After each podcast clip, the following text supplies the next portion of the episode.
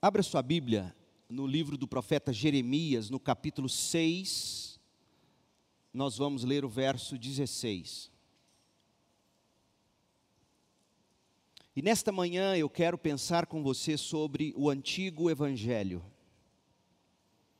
Hoje, 1 de novembro, marca 22 anos de minha consagração ao ministério pastoral, que foi feita aqui, nesta igreja. Ontem, 31 de outubro, marcou 503 anos da reforma protestante. Estes dois grandes eventos para mim, pessoalmente, aniversário de consagração ao ministério, aniversário da reforma protestante, e o estado atual da igreja evangélica no Brasil, me fazem iniciar hoje uma série que nos tomará o mês de novembro apenas. Eu quero pensar com vocês sobre os solas da reforma protestante. Eu quero definir com vocês o que, o que significa historicamente ser evangélico. Ah, e hoje eu quero começar pensando sobre o antigo evangelho. Diz assim o profeta Jeremias: Assim diz o Senhor: Parem nas encruzilhadas e olhem ao redor, perguntem qual é o caminho antigo, o bom caminho, andem por ele e encontrarão descanso para a alma. Há descanso para a alma no caminho antigo. Os rótulos geralmente são confusos, especialmente quando o conteúdo da embalagem muda e ninguém percebe. Por exemplo, vinho, suco de uva, pode facilmente se transformar em vinagre com o passar do tempo, na adega ou na prateleira. O problema é que quando o suco de uva ou o vinho se transforma em vinagre, o rótulo não muda junto com as transformações na substância. Ou seja, você compra a garrafa pelo rótulo que diz suco de uva. Mas quando abre, toma um gole, já era, virou vinagre. A mesma coisa vale para o termo evangélico. Argumentou um dos grandes e mais renomados teólogos reformados da atualidade, o Dr. Michael Horton está acontecendo no Brasil o mesmo que aconteceu nos Estados Unidos, só que de forma mais retardada, mais atrasada. Nos Estados Unidos, desde 1970, o termo evangélico passou a identificar aqueles que, além de não serem católicos, porque são protestantes, então, evangélico passou a ser, além desses não católicos, passou a salientar uma determinada orientação política, ou seja, evangélicos são aqueles de direita. Ou evangélicos são aqueles cuja abordagem é mais moralista. Geralmente são legalistas Evangélico nos Estados Unidos é isso, é republicano, é o partido republicano, o partido conservador. Evangélicos são os moralistas, evangélicos são aqueles retrógrados. O termo evangélico para alguns nos Estados Unidos e aqui também diz respeito ao charlatanismo, ao abuso da boa fé dos fiéis que eles assistem nos programas religiosos de televisão. Então perceba que evangélico já não é mais aqueles que não são católicos, evangélico é também aqueles que só votam em direita, politicamente falando, evangélicos são os moralistas, evangélico é aquela massa liderada pelos charlatões, pelos que roubam dinheiro da boa fé do povo. Evangélico é sinônimo de hipocrisia de arrogância. Agora, para nós que somos de igreja tradicional, histórica, Evangélico tem a ver com memórias apenas, impressões que muitos de nós, antigos de igreja, temos, ou seja, fomos criados como evangélicos. Eu me lembro desde pequenininho, eu indo para a escola bíblica dominical. Evangélico é um povo excessivamente rígido, conservador. Quando eu vinha para a igreja com meu pai, minha mãe, eu tinha que ficar sentado, senão eu levava um beliscão. Então, para nós mais tradicionais ou históricos, a ideia de evangélico é essa, de ir para o lugar onde eu encontro o meu irmão e posso falar da obra do Senhor. E geralmente a gente faz a obra do Senhor juntos. Mas se você pergunta o que é ser evangélico, a pessoa não vai saber responder o que, o que seja. Então, independentemente do histórico, e principalmente por causa da ideia que hoje se faz do significado, gente, é preponderante compreender o significado de se ser evangélico. O que é um evangélico? Ontem, 31 de outubro, eu já disse, celebrou os 503 anos da reforma protestante. E é por causa dessa ocasião, em face de tantas distorções e tanto desconhecimento, que eu decidi buscar um pouco na Bíblia e na história o significado de se ser evangélico. Eu sei, gente, eu sei que esse não é o assunto preferido da maioria. Mas sem esse significado, ninguém vai encontrar o descanso para a alma, como diz Jeremias 6,16 há em nossa geração uma antipatia mais ou menos profunda com o passado.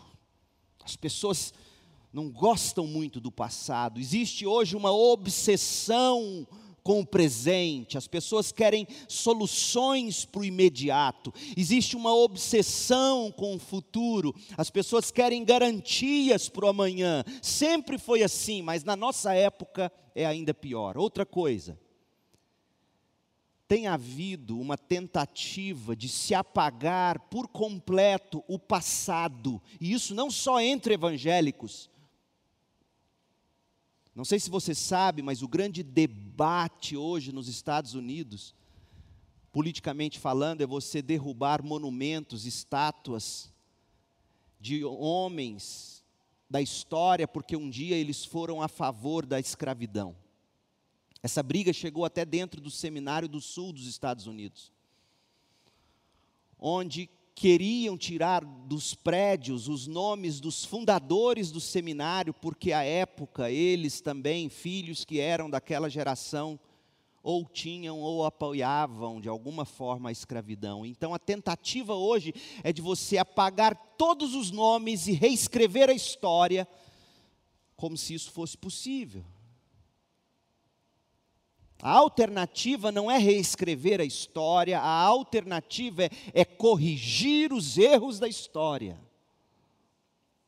E precisamente por causa desse momento de tantos caminhos alternativos, esse momento de pluralidades de opiniões a respeito de ser evangélico, ao passo que milhares estão perdidos no meio de tantas vozes, de tantos personagens no palco da internet, é que nós cristãos, nós precisamos parar e olhar e perguntar qual é o caminho antigo, qual é o bom caminho, Jeremias 6,16.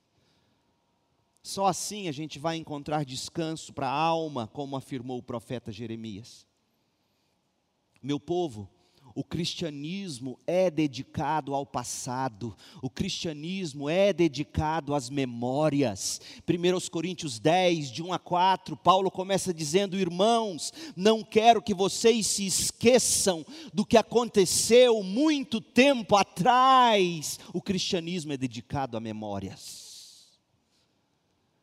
Repetidas vezes na Bíblia, observou o Dr. Horton, especialmente nos Salmos, os crentes são conclamados a se lembrar daquilo em que creem, por que, que eles creem, e não apenas a lembrar do que creem, por que, que creem, mas são desafiados a transmitir os relatos históricos da salvação aos seus filhos.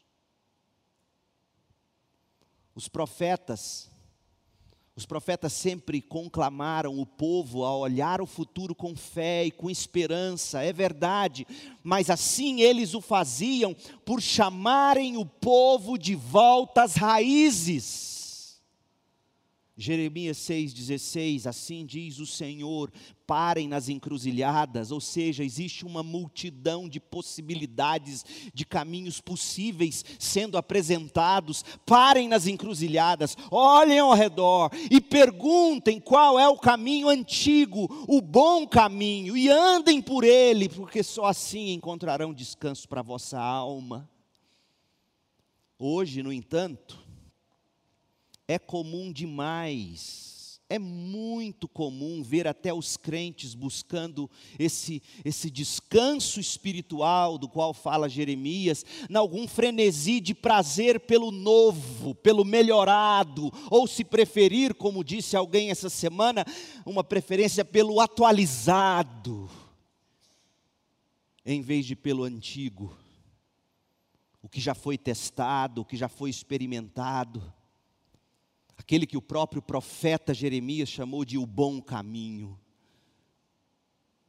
Quando nem ao menos as pessoas hoje se preocupam com o passado, elas nem ao menos se preocupam com o passado, onde estão fincadas as nossas raízes, então, como elas podem ser capazes de dizer que o futuro é brilhante? Não há futuro brilhante sem uma consideração séria sobre o passado.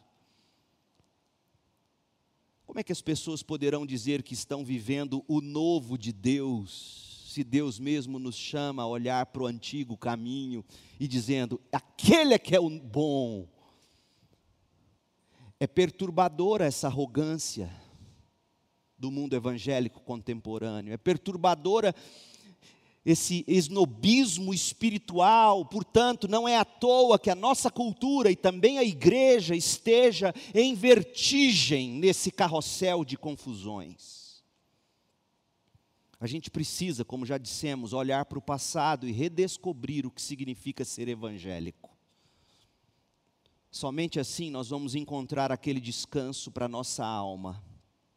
Então, mais uma vez a pergunta: o que é um evangélico? As pessoas só começaram a usar o rótulo evangélico no século XVI, designando aqueles que abraçaram o evangelho que havia, num sentido bem real, sido recapturado pela reforma protestante lá no século XVI. Evangélico, aqueles que abraçaram o evangelho que foi recuperado pela reforma protestante. Evangélico vem da palavra evangel, é o termo grego para evangelho, boas novas. Desse modo, os evangélicos, eles lá na origem, no século XVI, com Lutero em diante, evangélicos, quem eram os evangélicos? Eram os luteranos, os que seguiram a tradição de Lutero. Eram aqueles reformados, eram os calvinistas que queriam recuperar o evangelho e proclamar o evangelho aos quatro cantos da terra. Então, evangélico era uma designação empregada para colocar os protestantes em contraste agudo com os católicos romanos, e pasmem, e contra também as seitas místicas que já existiam. O misticismo sempre existiu. E não foi diferente quando a reforma protestante nasceu. Lutero, Calvino e os homens da reforma, todos tiveram que lutar de alguma maneira contra o misticismo inclusive entre aqueles que de alguma forma nós herdamos como batistas alguma coisa. Não sei se já te disseram, mas é a verdade histórica: muitos dos anabatistas eram místicos. Sempre que se apartavam das Escrituras e buscavam alguma experiência com Deus, eram místicos. Para entender por que esses protestantes pensavam que eram realmente aqueles que recuperaram o verdadeiro e bíblico evangelho, temos que entender o que era aquele evangelho que estava vigente no catolicismo romano. E, e, sabe qual é a descoberta? Quando você olha para a época da reforma e vê o protesto que foi feito contra aquele evangélico da era medieval, sabe o que você descobre? Muito do que é pregado hoje em arraiais evangélicos é o que a reforma protestante condenou. É triste. Então nós precisamos buscar essa compreensão ao longo dos estudos este mês. Precisamos disso e como precisamos, mas será mais tarde, nas próximas mensagens. Hoje, nesse momento, é importante que você guarde algumas coisas na sua mente. Primeiro, os evangélicos são os filhos da reforma protestante. É tão verdade que os evangélicos são os filhos da reforma protestante que muitas das principais denominações das quais saíram os evangélicos, muitas dessas de denominações em suas origens eram ricas na sua herança reformada. E como a gente sabe disso? Se você for na história e ler as declarações de fé, e ler as confissões de fé dessas denominações, lá na raiz, todas guardam relação com a reforma protestante. Ser evangélico é ser filho da reforma protestante. Mas com o passar do tempo, apesar das origens firmadas nesse sentimento de identidade institucional, identidade confessional, fruto da reforma, e nós valorizamos essa identidade confessional. Nossa igreja tem ali pregada a primeira ata de organização, falando que nós nos fundamos em cima dos 18 artigos da declaração doutrinária. Nós, historicamente, sempre fomos assim, confessionais, filhos da reforma. Mas com o passar do tempo, essas denominações, inclusive as de origem histórica, foram deixando de crer na capacidade de sua herança, de explicar e de ajudá-las a lidar com as mudanças rápidas, as mudanças imensas da vida moderna. E eles olharam então para os problemas modernos e disseram: não, nossas confissões de fé não nos ajudam em nada, vamos abrir mão delas. Vamos atualizar o Evangelho. E se pouco sobrou nessas denominações históricas, preste atenção, o que estou te dizendo é muito sério.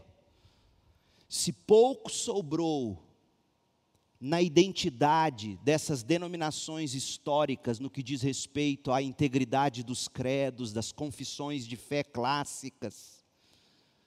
Se hoje, quando você olha para uma igreja batista histórica e encontra muito pouco, quase nada, de confissão de fé histórica, também entre os presbiterianos, entre os luteranos, entre os anglicanos. Se você olha para essas denominações históricas e encontra quase nada de confissão de fé histórica ortodoxa, é praticamente zero o que você encontra nas novas denominações, ou movimentos, ou ministérios contemporâneos, porque todo dia há um racha e nasce um novo ministério, com uma nova visão.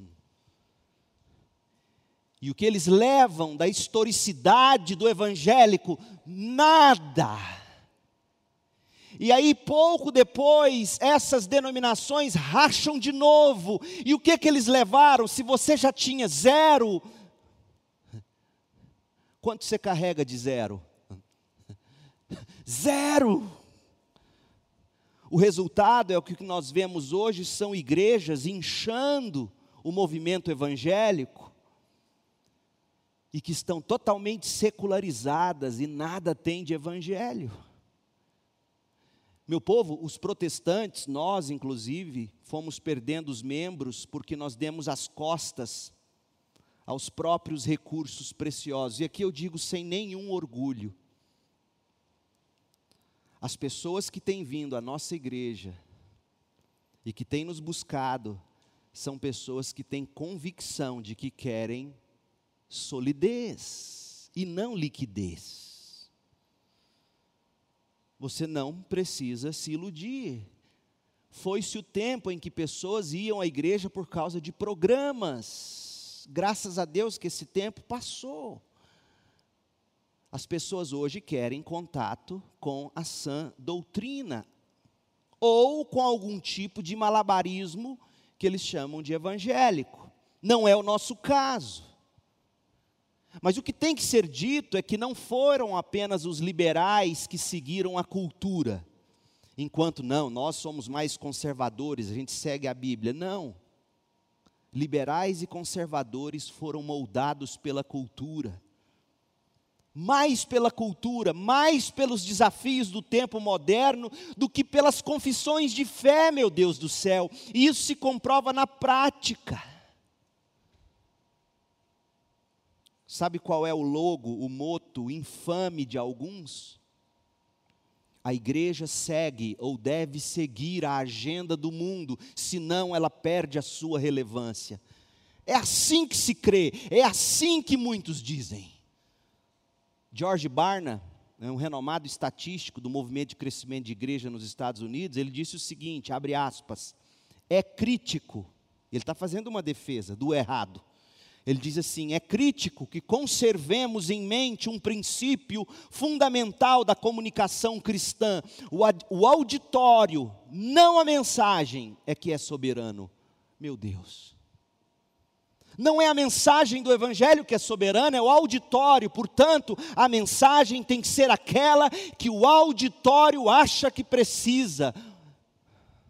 Um artigo da revista Newsweek, de 1984 descreveu as igrejas da década de 1980. Imagine como seria hoje. Olha o que ele disse, em 1984. Desenvolveram um, a revista Newsweek, é como se fosse a Isto É no Brasil, a Veja. E aí eles escreveram o seguinte: desenvolveram um cristianismo de múltiplas opções, no qual os indivíduos escolhem o que preferem, e passam por cima daquilo que não se ajusta a seus objetivos espirituais. O que muitos deixam para trás é o sentimento penetrante do pecado. Isso em 1984, imagine hoje como está. Gente, é precisamente porque o evangelicalismo moderno não possui uma herança confessional como deveria ter uma herança confessional de fé em um credo ou declaração doutrinária histórica, ortodoxa, o que o apóstolo Judas chamou de a fé que de uma vez por todas foi confiada ao povo santo, é porque não se tem mais isso, que o evangelicalismo hoje é capaz de dar vazão a tanto individualismo, a tanto romantismo, a tanto moralismo, a tanto pragmatismo da nossa cultura orientada e dirigida para ganhar pontos em audiência, para ganhar influência, para ganhar curtidas ou likes nas redes sociais. Isso não é igreja. Richard Niebuhr, ele desmascarou o vazio desse tipo de evangélico quando ele descreveu algo muito inteligente. Na década de 1940, 1950, esse homem disse o seguinte: talvez você já tenha ouvido essa frase, mas não saiba a fonte. Richard Niebuhr, ele disse assim: O que, que sobrou para a igreja dita evangélica? Imagina se não é assim hoje. Um Deus sem ira, levou homens sem pecado a um reino sem julgamento pelo ministério de um Cristo sem cruz. É ou não é a igreja contemporânea? Não, Deus ama todo mundo, Deus nunca fica irado. Pecado, não, não é pecado, não, é autoestima, tem, não, não fala disso, não. Julgamento, Deus não vai julgar ninguém. Cruz, para que falar de cruz? Só se fala de cruz para dizer que a cruz comprou sua prosperidade ou sua cura. Que evangelho é esse? Gente, se a reforma protestante foi a maior recuperação do evangelho desde o tempo dos apóstolos, Se a reforma protestante nos deixou com um tesouro no qual há riquezas para serem redescobertas, reafirmadas, repartidas por cada nova geração, certamente que hoje nós precisamos de uma reforma. Não que a gente queira simplesmente, eu não estou dizendo que a gente tem que fazer uma reprise da reforma de Lutero. O que eu estou dizendo é que a gente precisa recuperar e confessar a fé como fizeram os reformadores na época deles. É a mensagem, é a mesma mensagem. Mas agora nós somos aqueles que precisarão entrar em campo e afirmar aquela mesma mensagem.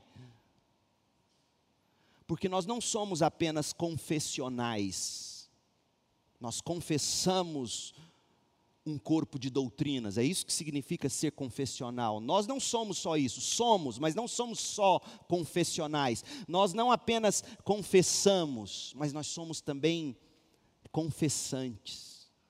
Que, que isso significa? Aqueles que proclamam o que crê.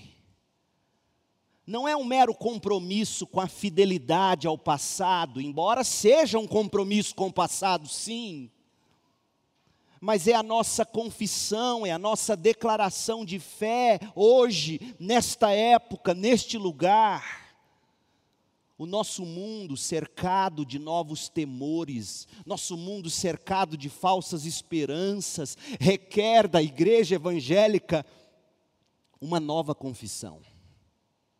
Ouça bem, não é nova na mensagem, a mensagem não muda uma nova confissão no sentido de ser vigorosa na apresentação do que crê. De fato, o que se requer de nós é uma reafirmação do antigo evangelho, da glória e da graça de Deus, que é o maior tesouro da igreja, como dizia o reformador, o capitão da reforma, Martinho Lutero. Um livro que você precisa ler, tome nota, editora fiel fininho. Na verdade, o livro nasceu como prefácio que o J.I. Packer escreveu para a grande obra do John Owen. Se não me falha a memória, a obra em que John Owen vai defender a, a, a morte de Cristo pelos eleitos de Deus. E aí J.I. Packer escreveu o prefácio que a Fiel publicou, é um livro fininho. O livro se chama O Antigo Evangelho. Daí eu tirei o título para a mensagem de hoje. Permita-me ler para vocês alguns trechos e veja como, como o Packer ele vai na, na veia, na jugular e ele encontra qual é o grande problema dos evangélicos de todos os tempos. Agora, se eu já perdi você, porque você não gosta de reflexões desse tipo, deixa eu te ganhar de novo, presta atenção no que eu estou te dizendo. Ou a gente redescobre os caminhos antigos, ou não haverá descanso para sua alma.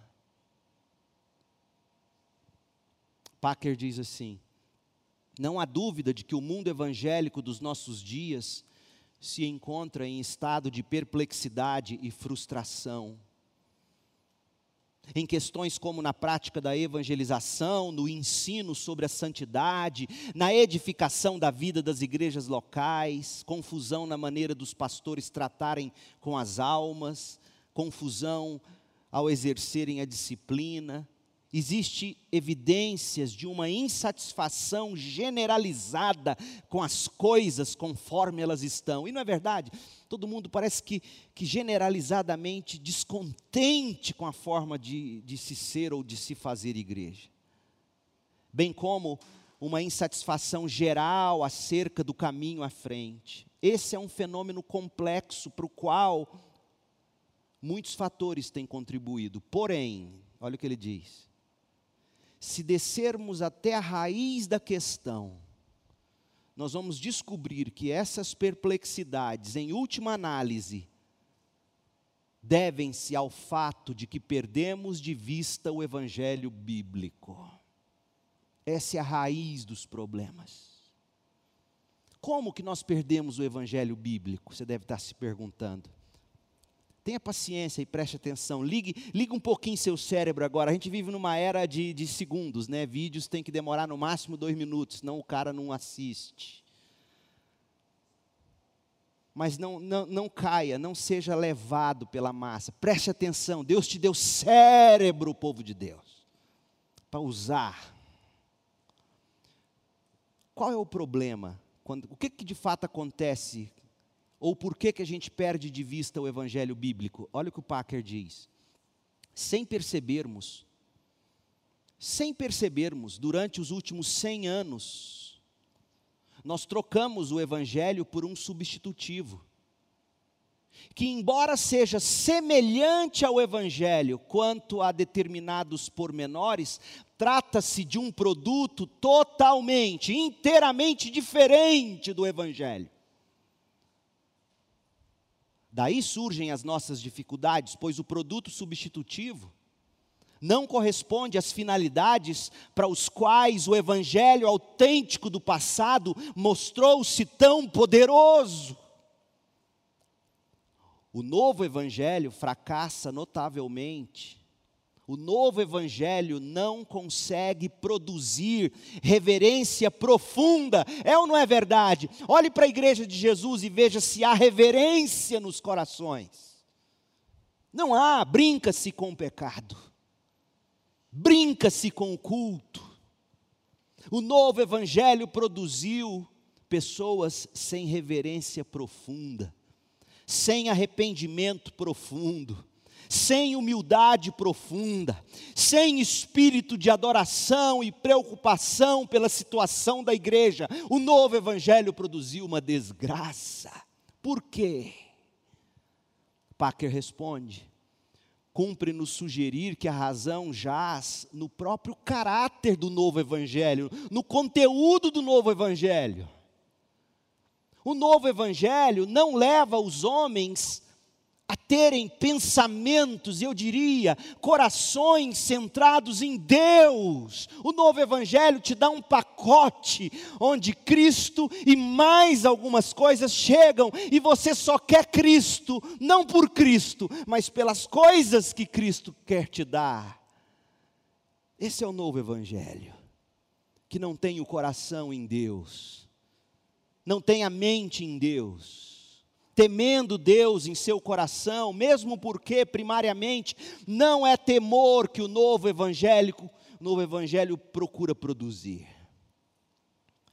Uma das maneiras de declararmos a diferença entre o novo e o antigo evangelho é afirmar que o novo, olha só, gente, olha como esse homem é atual. Packer diz assim: o novo evangelho se preocupa demais em ajudar o homem. O, novo evangelho quer ajudar o homem, criando nele paz, criando nele consolo, criando nele felicidade, criando nele satisfação, criando nele uma elevada autoestima e pouco demais em glorificar a Deus. Packer continua o antigo evangelho também prestava ajuda ao homem. Mais do que o novo, na realidade. Mas de que maneira o antigo evangelho presta ajuda ao homem?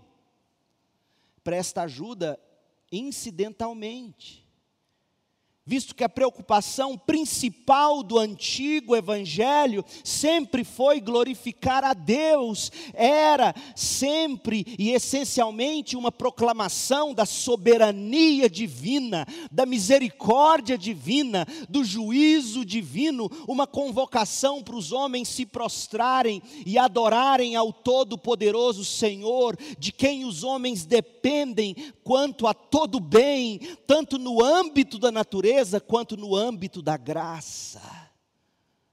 O centro de referência do antigo evangelho era Deus, sem a mínima ambiguidade. Porém, no novo evangelho, o centro de referência é o homem.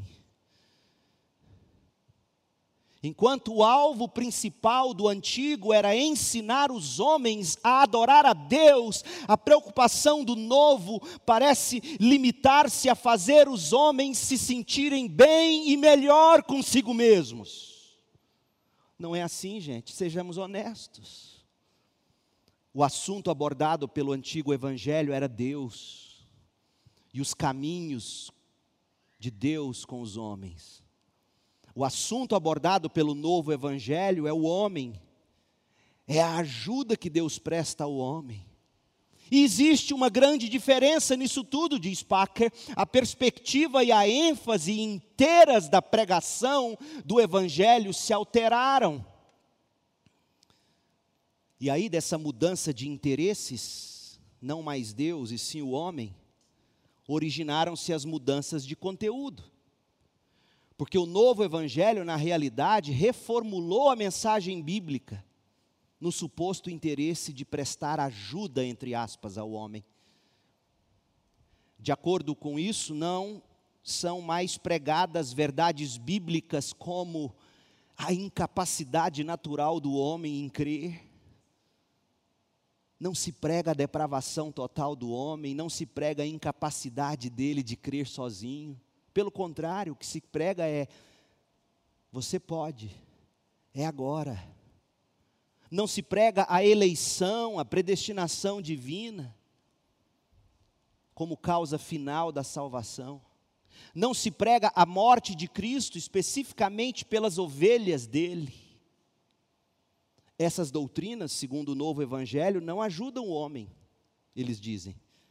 Antes, contribuem para levar os pecadores ao desespero, sugerindo-lhes que eles não podem salvar-se através de Cristo pela sua própria capacidade. Ora, mas essa é precisamente a mensagem do Evangelho. O homem já está condenado, o homem não deseja Deus, ou Deus toma a iniciativa decisiva, ou o homem continuará amando o mundo, a carne, o diabo. E Packer prossegue, ele vai dizer que, concluindo a citação, a Bíblia é contra nós quando a gente prega dessa maneira, tendo o homem no centro. E o fato que tal pregação, tendo o homem no centro, se tornou prática quase padronizada entre nós, serve para demonstrar quão urgente se tornou que revisássemos toda a questão. Redescobrir o antigo, o autêntico, e o bíblico evangelho e fazer nossa pregação e nossa prática ajustarem-se ao antigo evangelho, talvez seja a nossa mais premente necessidade atual. É com esse propósito, segundo a Igreja Batista em Goiânia, que a gente afirma os solas da reforma protestante. Somente a Escritura, somente Cristo, somente a graça, somente a fé, somente a Deus glória. Cada uma dessas declarações está ameaçada, não se iluda, dentro do movimento que se acha na linhagem espiritual direta descendente da reforma. Mesmo entre evangélicos, tudo que a reforma nos legou está em risco. Portanto, nós, com os nossos antepassados, a gente precisa fazer a nossa confissão diante da igreja e do mundo. Portanto, no que se segue ao longo desse mês, nós vamos focalizar nossa atenção nos pontos-chave da reforma e vamos tirar as conclusões sobre onde estamos em cada um dos solas do somente em nosso contexto. Tendo feito esses argumentos, deixe-me começar a ser um pouco mais bíblico não no sentido de que eu não estava sendo, mas no sentido de trazer você para textos bíblicos. Tá? Mas um pouquinho mais de história. Segura comigo. A reforma protestante foi um movimento que abrangeu o século XVI e o XVII na Europa. O capitão da reforma foi Martinho Lutero. Ele postou 95 teses em 31 de outubro de 1517 na Alemanha. Mas antes de Lutero, houve alguns precursores da reforma. Por exemplo, John Wycliffe, no século XIV, na Inglaterra, traduziu ineditamente a Bíblia para o inglês. Outro pré-reformador, John Huss, século XIV e XV, no Reino da Boêmia, Praga, atual, atual República Tcheca. O propósito inicial dos reformadores era reformar a Igreja Católica Apostólica Romana. Como assim reformá-la? Eles queriam corrigir aquilo que se percebia de corrupção doutrinária, corrupção moral, e que estava, portanto, minando a eficácia do Evangelho. A tentativa deles fracassou e o resultado não foi a reforma almejada na Igreja Católica Apostólica Romana. Resultou em que eles foram expulsos, quando não poucos deles foram mortos. Esses reformadores passaram a ser vistos como intoleráveis protestantes no seio da Igreja Católica Romana. Hoje nós temos dois segmentos principais a Igreja Católica Romana e os protestantes. Tem também a Igreja Cristã Ortodoxa. E os cristãos representam hoje, tanto católicos como protestantes, representa 2,2 bilhões de fiéis. E se a gente pudesse resumir a reforma protestante, bater tudo num processador e tirar ali o suco, o extrato, a gente resumiria a reforma em cinco somentes. E em síntese, eu já estou te dizendo o que é ser evangélico. Ser evangélico é ser protestante, historicamente falando. Ser protestante é crer em cinco coisas essencialmente: somente a Bíblia, somente Cristo, somente a graça, somente a fé, a glória somente a Deus. O que é ser um evangélico? É acreditar que somente a Bíblia, somente Cristo, somente a graça, somente a fé e somente a Deus glória. Agora, lembra que eu comecei falando do rótulo? Você compra dizendo suco de uva, abre, bebe, virou vinagre. Tem muita gente dizendo: somos evangélicos, somente a Bíblia, somente Cristo, somente a graça, somente a fé, somente a Deus glória. Mas quando você prova, fala, hum, não é somente a graça, hum, não é somente Cristo, hum, não é somente a Bíblia, não, não, não é somente a fé, não, não é somente a Deus glória. Coletivamente, essas frases compõem os principais fundamentos da reforma, elas resumem as convicções teológicas dos protestantes sobre o que é essencial no cristianismo, uma vez que clareiam a doutrina da salvação. Deixa eu dizer para você em síntese, agora sim a Bíblia. Abra sua Bíblia em 1 Coríntios 15. Por que, que a reforma protestante é essencial, foi essencial e continua sendo a reforma como o berço dos evangélicos? Os cinco solas da reforma protestante nada mais são do que a redescoberta do antigo evangelho a redescoberta do Evangelho dos apóstolos, a redescoberta do Evangelho de Cristo. E, e, gente, a redescoberta do Evangelho é essencial, é crucial. Por quê? Porque se for pregado qualquer coisa diferente, por mais que o rótulo diga Cristo, Evangelho de Cristo, mas se o conteúdo não é o Evangelho de Cristo, a pessoa terá crido em vão. Então, tem muita gente, muita igreja, muito crente, cujo rótulo é Evangelho de Cristo, mas quando você abre prova, é vinagre. E olha o que Paulo disse. Agora, irmãos, 1 Coríntios 15, 1. Quero lembrá-los das boas novas. Eu quero lembrá-los do Evangelho. Para e pensa, olha aqui para mim pastor Leandro chega aqui e fala assim: igreja, irmão Fátima, quantos anos que o irmão Fátima é crente? 60? Só 60. 60 anos que ele é crente. Aí o pastor Leandro chega aqui, igreja, irmão Fátima, irmão Júlio, 190. Esse povo todo. Aí o pastor Leandro chega aqui e fala assim: Eu quero lembrar vocês o Evangelho. Ah, peraí, pastor, tem 60 anos que eu sou crente. Por que, que Paulo quer lembrar o Evangelho? Porque é muito fácil esquecer dele. Não é esquecer o nome Evangelho de Cristo, esquecer o que de fato é Evangelho. Por que, que Evangelho é, como diz o próprio nome, boa nova, boa notícia? Por quê? Então Paulo diz: Eu quero lembrá-los do que lhes anunciei anteriormente. Vocês as receberam, creram no Evangelho, permaneceram firmes no Evangelho. São essas boas novas que os salvam, se continuarem a crer na mensagem como lhes anunciei, tal como lhes anunciei. Porque se não for tal como eu anunciei, você terá crido em vão, sua fé é inútil. Quem diz isso é Paulo, não sou eu. Há um evangelho que carrega o nome de Cristo, no qual alguns creem de forma inútil. Isso é, é aterrorizante. Domingo após domingo tem evangelho sendo pregado, diferente do que Paulo anunciou.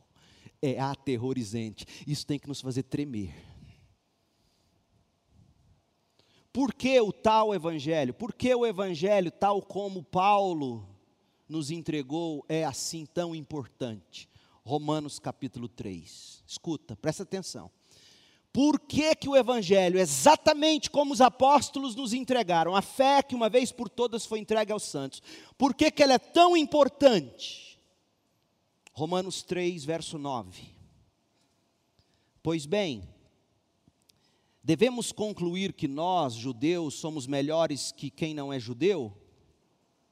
Não, de maneira nenhuma. Pois já mostramos que todos, judeus ou gentios, todos estão sob o poder do pecado. Todos estão sob o poder do pecado como afirmam as Escrituras. Verso 10: Ninguém é justo, nenhum sequer. Verso 23: Pois todos pecaram e não alcançam o padrão da glória de Deus. Esse é o problema do homem. Todos pecaram, não há um justo sequer. A humanidade como um todo está debaixo do poder do pecado. Por quê? Porque não alcançamos o padrão da glória de Deus. Esse é o problema do homem. E o novo evangelho não diz que é esse. Você já ouviu? Tomara que sim. Você vem aqui domingo após domingo, você ouve que o problema é esse, mas faz uma tarefa de casa. De vez em quando visita alguma igreja e me conte. Não tem problema não. Porque o que segura ovelha é pasto. Não é pastor. Paulo está dizendo: todos pecaram, todos são injustos, não há um sequer, judeu, não, religioso, não, religião não torna justo, sem religião também não é nada, não quer dizer nada. E qual é a consequência disso? Romanos 6, 23. A consequência: o salário do pecado é a morte, mas a dádiva de Deus é a vida eterna em Cristo Jesus, nosso Senhor. A vida eterna em Cristo, ponto. Não é Cristo mais um pacote de coisas. Isso não é bíblico. Cristo, a vida eterna em Cristo, nosso Senhor, é a dádiva do Evangelho. E quem não tem Cristo, quem trabalha para o pecado, quem tem o pecado como senhor, quem tem o pecado como empregador, o que recebe como salário é a morte eterna, é condenação. Percebe? No entanto, a livre dádiva de Deus é a vida eterna em Cristo. A essência da condenação eterna, o que torna a condenação eterna tão horrorosa, você sabe o que, que é? Por que, que é tão horroroso estar condenado e viver eternamente condenado? Você sabe por quê? Romanos 5, 9. Por que, que é, é horroroso não estar em Cristo? Quando a gente diz que, que, o, que o incrédulo precisa de salvação, salvação do quê? Ser salvo de quê? Romanos 5, 9. E uma vez que fomos declarados justos pelo sangue de Jesus, certamente seremos salvos da ira de Deus. Põe seu coração de molho nisso. Quando Jesus diz: Eu não vim para condenar o mundo, ele diz isso porque o mundo já está condenado. E estar condenado é estar debaixo da ira de Deus. A morte eterna significa que se nós não formos salvos por Cristo, se não formos justificados pelo sangue de Cristo, se alguma coisa não acontecer para mudar essa condição, nós estaremos eternamente debaixo da ira de Deus. E todos esses fenômenos da natureza que são horrorosos, que devastam países inteiros, cidades inteiras. E a gente ouve o incrédulo dizendo: a natureza está com raiva da gente. Não é a natureza, é a ira de Deus. Só um pedacinho da cutícula da ira de Deus, diga-se de passagem. Eis a forma como Paulo coloca a mesma questão em 1 Tessalonicenses 1. Abra lá, 1 Tessalonicenses 1, de 9 a 10. Pois as pessoas têm comentado sobre como vocês, crentes de Tessalônica, nos acolheram e como deixaram os ídolos. Converter-se a deixar os ídolos. E eu abro um parêntese como é que um evangelho que te, te promete Cristo, mas as bênçãos dele, te resguarda de ídolos? Porque, gente, não precisa ser nascido de novo para querer um carro novo, precisa? Precisa ser nascido de novo para querer cura do câncer? Precisa ser nascido de novo para querer ser próspero, honrado e reconhecido? Não, essencialmente são essas coisas que o não nascido de novo quer. E aí, quando você promete Cristo e todas essas coisas, você continua alimentando ídolos. Saúde é um ídolo, ou pode se tornar quando que a Bíblia diz: ainda que a figueira não floresça, não haja fruto na videira, não tenha gado no pasto, todavia eu me alegrarei no Senhor. Eu posso todas as coisas, diz Paulo, naquele que me fortalece. Eu posso ser pobre, eu posso ser rico. Não é que o Evangelho é um evangelho franciscano no sentido de que tem que fazer voto de pobreza. Não, não é isso. Mas o evangelho que promete Cristo e um pacote de coisas está lustrando ídolos que precisam ser deixados, do contrário, você não é salvo. Pois as pessoas têm comentado sobre como vocês nos acolheram, como deixaram o ídolo do dinheiro, o ídolo do corpo sarado, o ídolo da família perfeita, o ídolo do moralismo, e você pode enfia ídolo aí.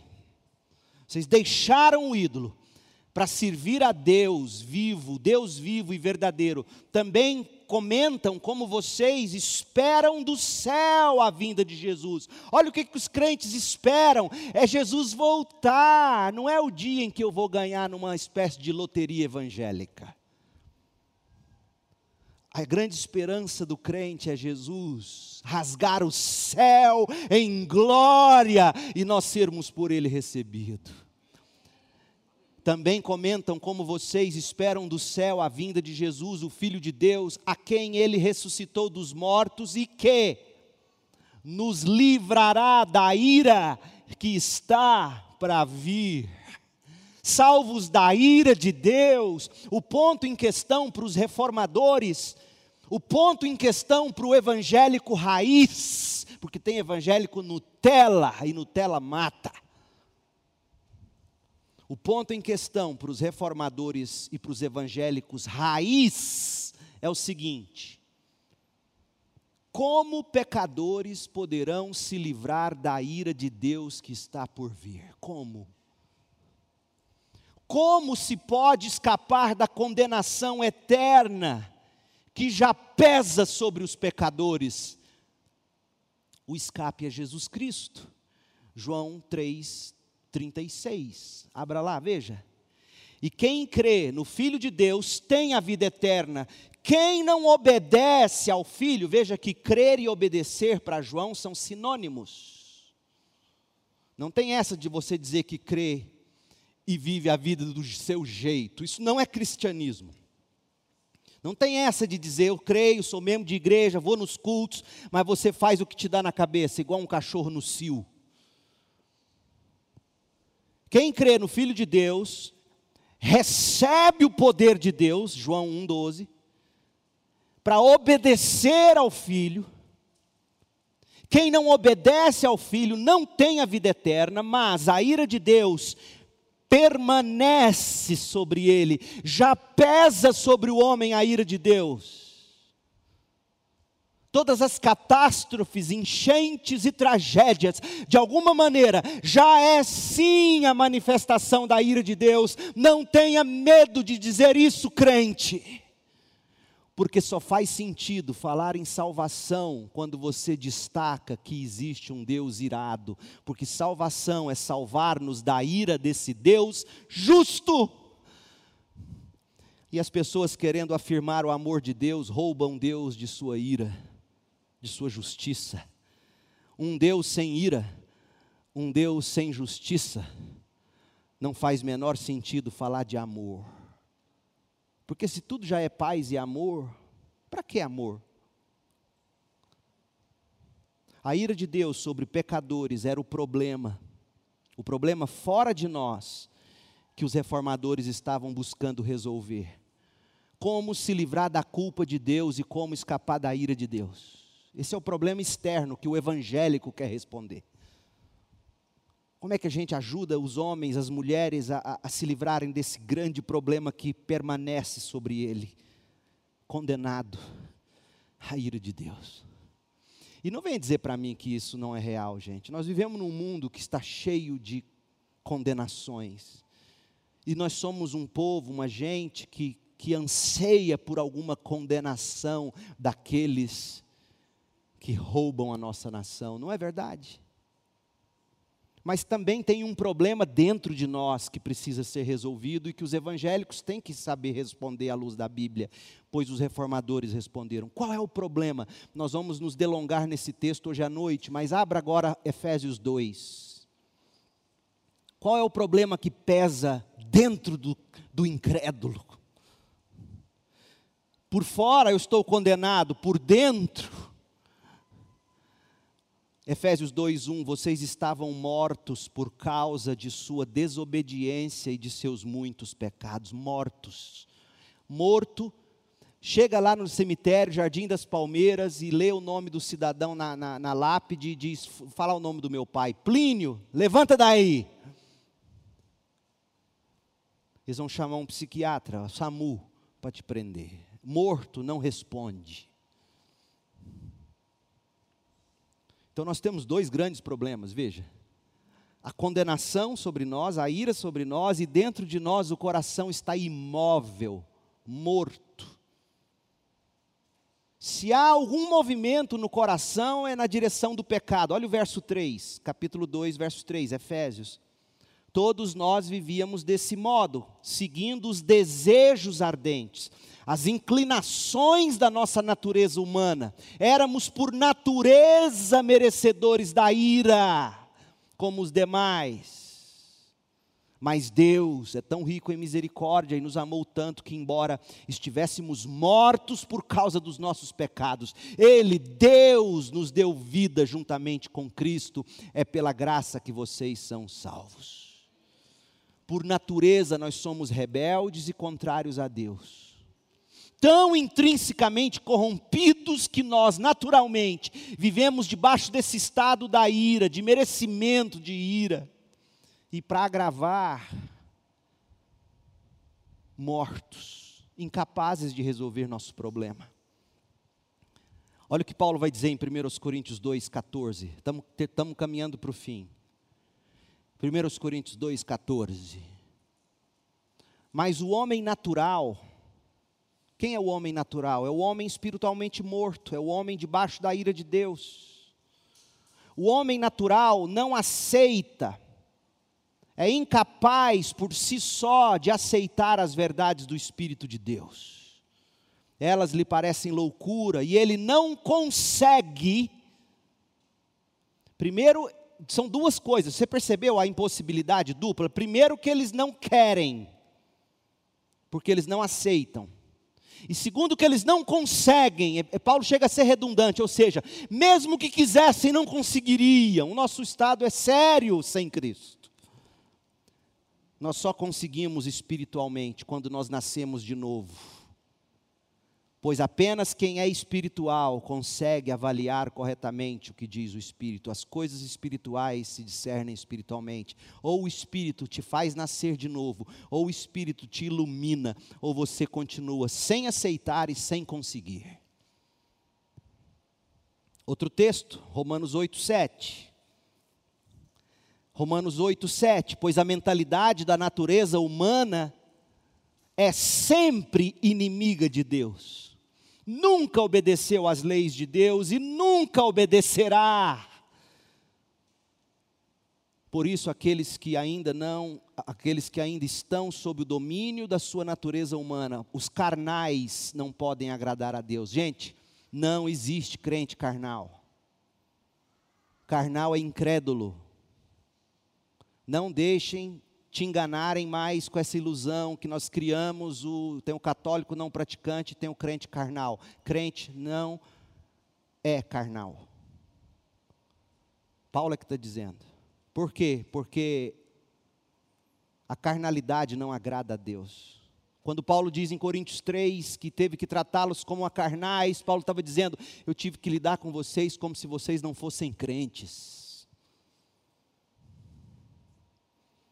Então, esses são os principais problemas dos pecadores: por dentro, espiritualmente morto, inimigo de Deus, incapaz de obedecer, sem desejo por Deus, consequentemente, por fora pesa sobre ele a ira de Deus, já estão condenados, merecedores, e aí a reforma protestante e os evangélicos apresentam a resposta. Eles perguntavam e perguntam e devem perguntar o seguinte: há esperança de que possamos reviver e de que Deus pode se voltar 100% a nós para sempre? A, a, resposta é sim. Há boas, há sim boas novas no cristianismo. E qual é a resposta? A resposta que a reforma protestante encontrou na Bíblia é a seguinte: presta atenção. Nasceremos de novo, ou nascermos de novo, né? Porque você viu que nós vimos os textos bíblicos. Ou o Espírito nos faz nascer de novo, ou a gente não deseja, continua morto. E a resposta da, dos evangélicos raiz é a seguinte: nascermos de novo, revivermos em Cristo, justificados e Deus 100% a favor de nós, é somente pela graça é por meio de Cristo somente. É por recebimento em fé somente, de forma que todas as coisas rendam, em última instância, glória somente a Deus, com a Bíblia somente como autoridade final e decisiva para discernir, ensinar e defender as verdades do Evangelho. Gente, os cinco solas da reforma protestante não são importantes, são fundamentais compõem o único caminho capaz de nos arrancar da morte eterna e nos colocar na vida eterna. De nos retirar de debaixo da ira de Deus e nos colocar 100% debaixo das bênçãos eternas de Deus. Então, este é o momento de você parar nessa encruzilhada de opções e buscar o antigo caminho que diz que por natureza nós somos pecadores, não queremos Deus e estamos condenados. mas que pela graça o Senhor mesmo vem e faz nascer de novo o nosso coração, coloca em nós um novo coração.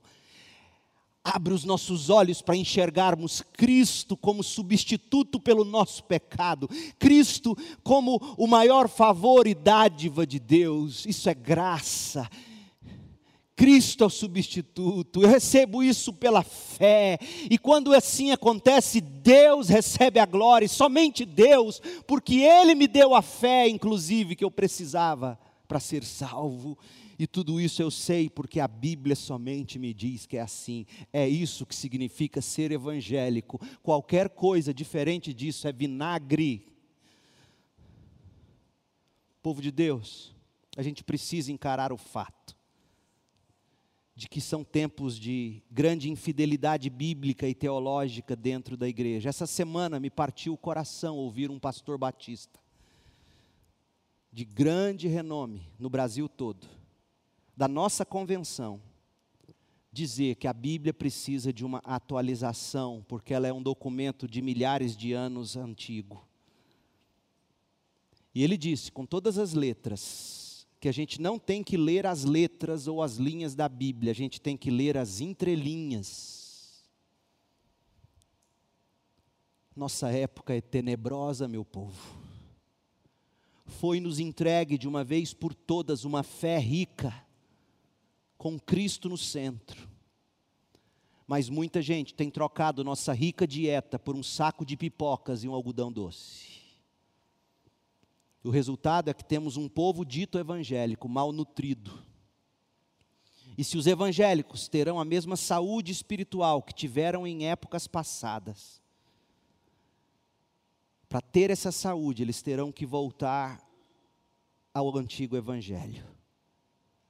As verdades que fizeram esse povo ser chamado de evangélico.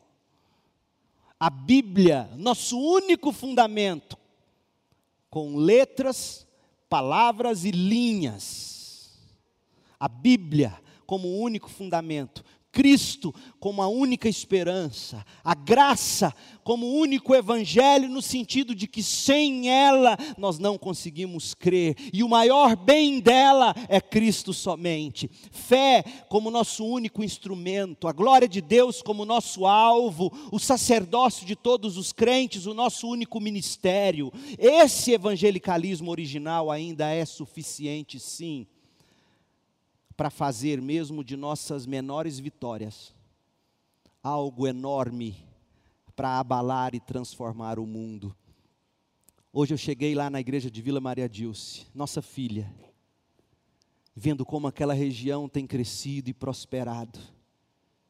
E uma igreja que está minguando, precisando da nossa ajuda. Enquanto eu falava e lembrava das ruas por onde passei até chegar lá, daquela vizinhança, eu falei, meu Deus, o Evangelho pode fazer um enorme bem para essa região. E cadê as igrejas cujo Evangelho é evangélico? Segunda Igreja Batista em Goiânia, junte-se a mim nessa empreitada. Insira num pequeno grupo, procure relacionamentos discipuladores participe dessa revitalização de Vila Maria Dilce, de Santos Dumont, participe desse momento de Deus para nós, redescobrindo, reafirmando, reverberando esse antigo evangelho, que é a única esperança para o mundo. Que Deus te abençoe.